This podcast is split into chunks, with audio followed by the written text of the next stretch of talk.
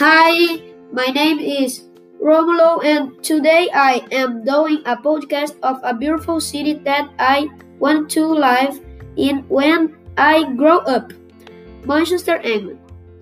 This city is very beautiful, and as love soccer, I will talk about the football stadiums there. My favorite team, Manchester City, has a Rouge stadium called Etihad Stadium.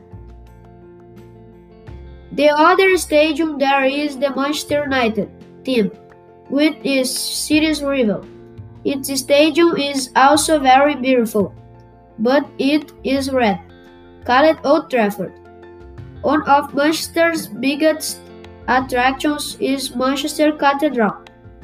And here we are. Thanks to everyone you heard my podcast. Bye bye.